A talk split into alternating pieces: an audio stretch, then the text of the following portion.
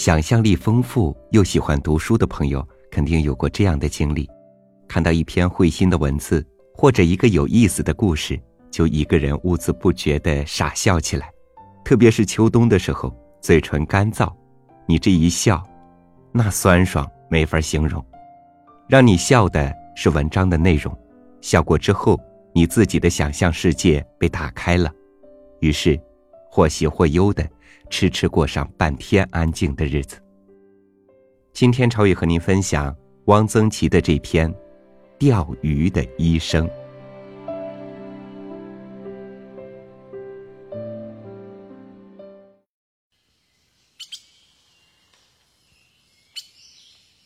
这个医生几乎每天钓鱼，他家挨着一条河，出门走几步。就到了河边。这条河不宽，会打水撇子的孩子捡一片薄薄的破瓦，一扬手，忒忒忒忒，打出二十多个瓦片，贴水飘过河面，还能蹦到对面的岸上。这条河下游淤塞了，水几乎是不流动的，河里没有船，也很少有孩子到这里来游水，因为河里淹死过人。都说有水鬼。这条河没有什么用处，因为水不流，也没有人挑来吃，只有南岸的种菜园的每天挑了浇菜，再就是，有人家把鸭子赶到河里来放。河南岸都是大柳树，有的栖侧着，柳叶都拖到了水里，河里鱼不少，是个钓鱼的好地方。你大概没有见过这样的钓鱼的。他搬了一把小竹椅坐着，随身带着一个白泥小灰炉子、一口小锅，提盒里葱姜佐料俱全，还有一瓶酒。他钓鱼很有经验，钓竿很短，鱼线也不长，而且不用漂子，就这样把鱼线甩在水里，看到线头动了。提起来就是一条，都是三四寸长的鲫鱼。这条河里的鱼以白条子和鲫鱼为多，白条子它是不钓的，他这种钓法是钓鲫鱼的。钓上来一条，呱呱鳞洗净了，就手就放到锅里。不大一会儿，鱼就熟了，他就一边吃鱼，一边喝酒，一边用钩再钓。这种出水就烹制的鱼味美无比，叫做起水鲜。到听见女儿在门口喊：“爸！”知道是有人来看病了，就把火盖上，把鱼竿插在岸边湿泥里，起身往家里走。不一会儿，就有一只钢蓝色的蜻蜓落在他的鱼竿上了。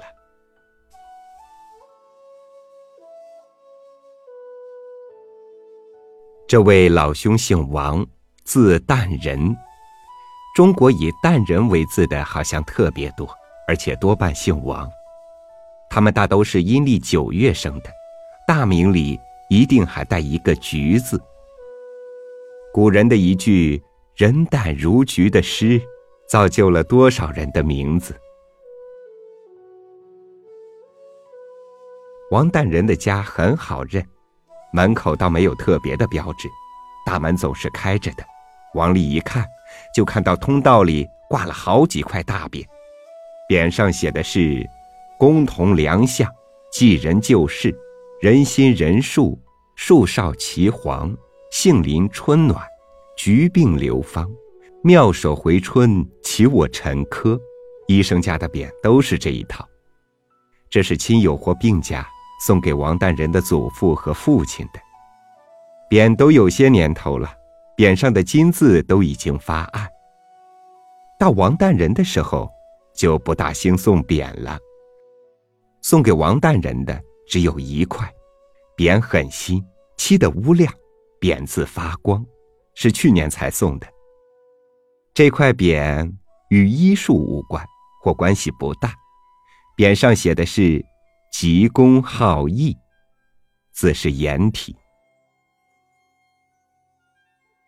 进了过道，是一个小院子，院里种着鸡冠、秋葵、凤仙一类既不花钱又不费事的花草，有一架扁豆，还有一席瓢菜。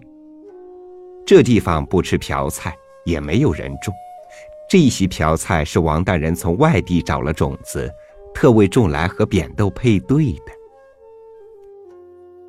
王大人的衣饰里挂着一副郑板桥写的对子：“一庭春雨瓢儿菜，满架秋风扁豆花。”他很喜欢这副对子，这点淡泊的风雅和一个不求闻达的寒士是非常配衬的。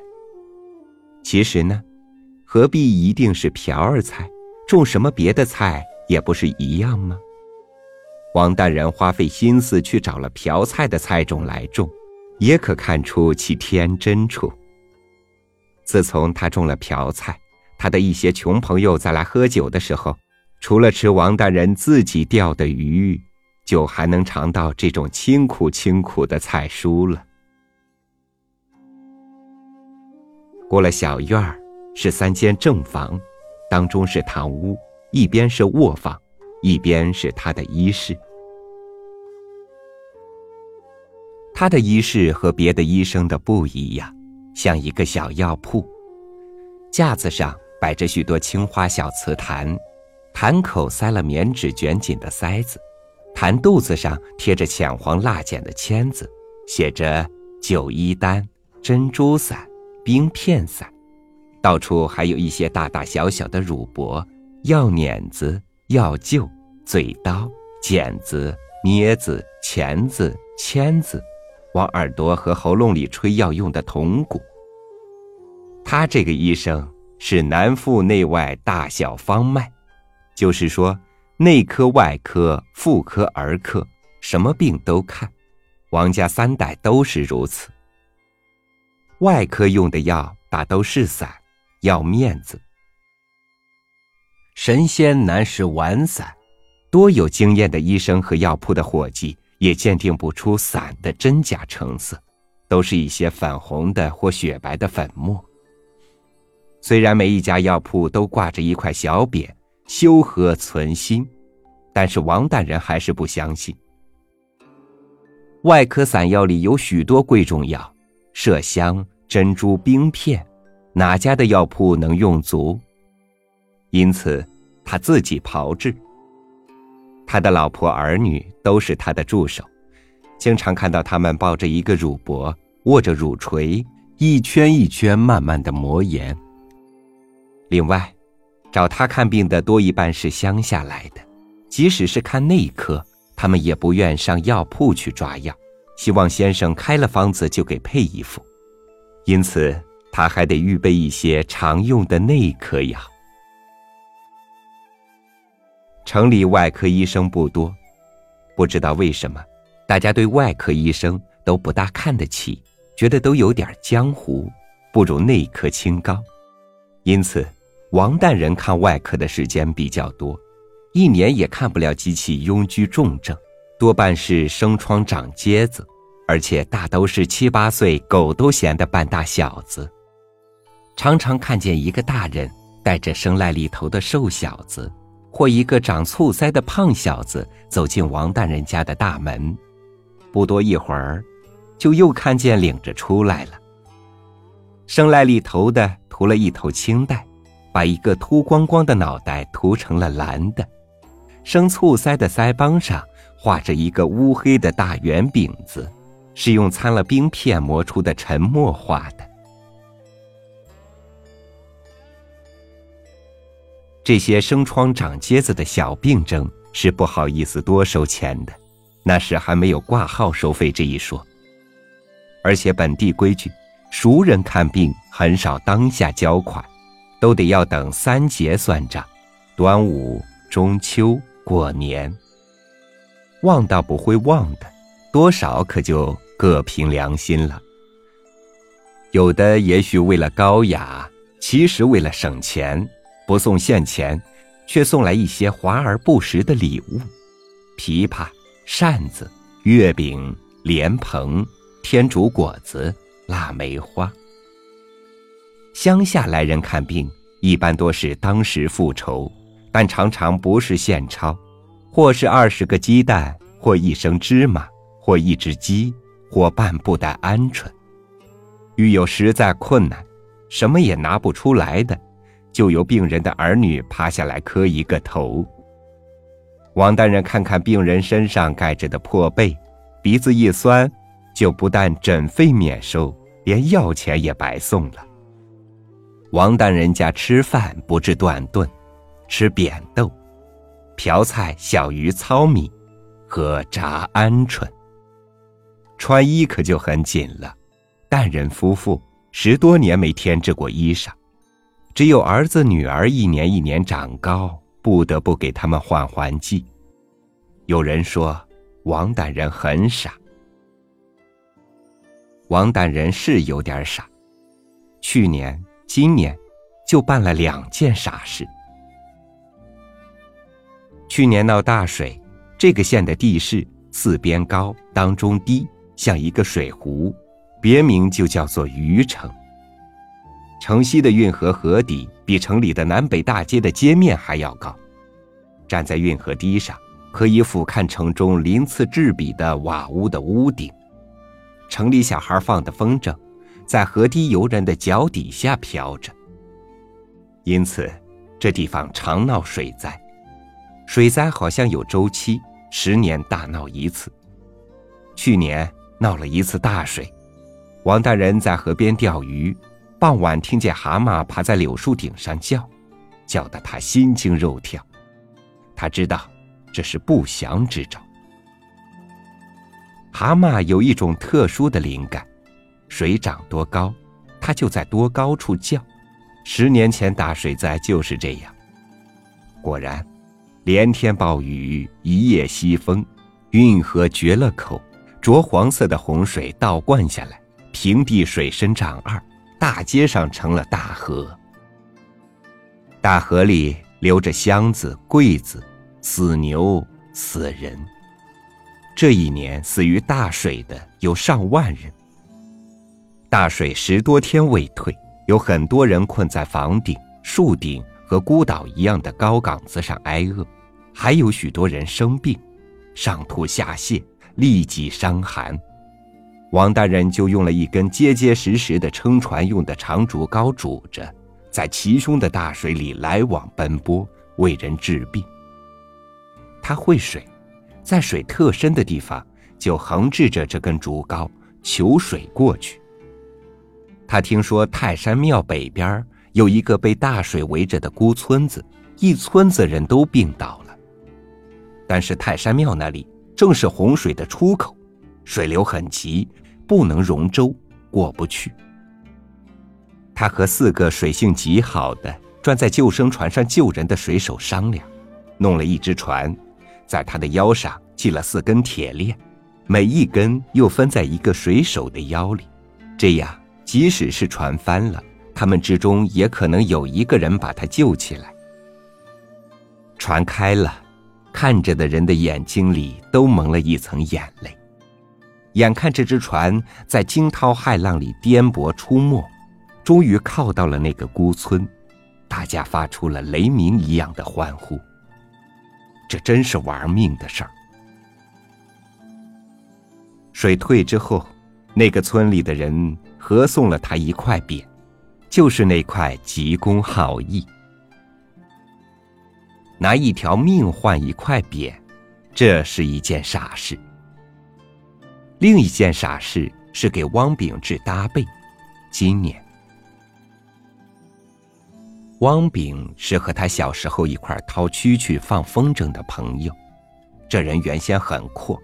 这一街的老人到现在还常常谈起他娶亲的时候，新娘子花鞋上坠的八颗珍珠，每一颗都有指头顶子那样大。好家伙，吃喝嫖赌抽大烟，把家业败得精光，连一片瓦都没有，最后只好在几家亲戚家寄食。这一家住三个月，那一家住两个月，就这样，他还抽鸦片。他给人家熬大烟，报酬是烟灰和一点膏子，他一天夜里觉得背上疼痛，浑身发烧，早上歪歪斜斜的来找王大人。王大人一看，这是个有名有姓的外甥，搭背，说：“你不用走了。”王大人把汪炳留在家里住，管吃管喝，还管他抽鸦片。他把王大人留着配药的一块云土抽去了一半，王大人祖上传下来的麝香冰片也为他用去了三分之一。一个多月以后，汪炳的搭背收口生机，好了。有人问王大人：“你干嘛为他治病？”王大人倒对这话有点不解，说：“我不给他治病。”他会死的呀！汪炳没有一个钱，白吃白喝白治病。病好后，他只能写了很多明谢的帖子，贴在满城的街上，为王大人传名。帖子上的言辞倒真是淋漓尽致，充满感情。王大人的老婆是很贤惠的，对王大人所做的事。没有说过一个不字，但是他忍不住要问问大人：“你给汪炳用掉的麝香冰片值多少钱？”王大人笑一笑，说：“没有多少钱，我还有。”他老婆也只好笑一笑，摇摇头。王大人就是这样，给人看病。看男女内外大小方脉，做傻事，每天钓鱼。一听春雨，满架秋风。你好，王大人先生。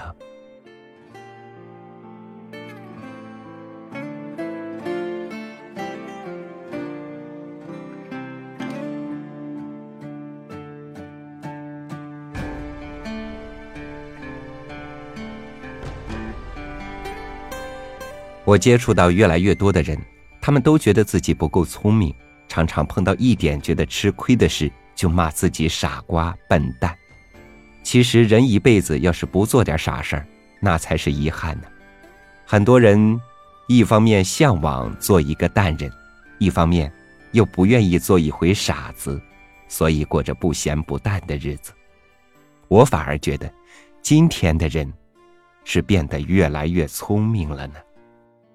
关注微信公众号“三六五读书”，也为你喜欢的听友评论点个赞。一庭春雨，满架秋风。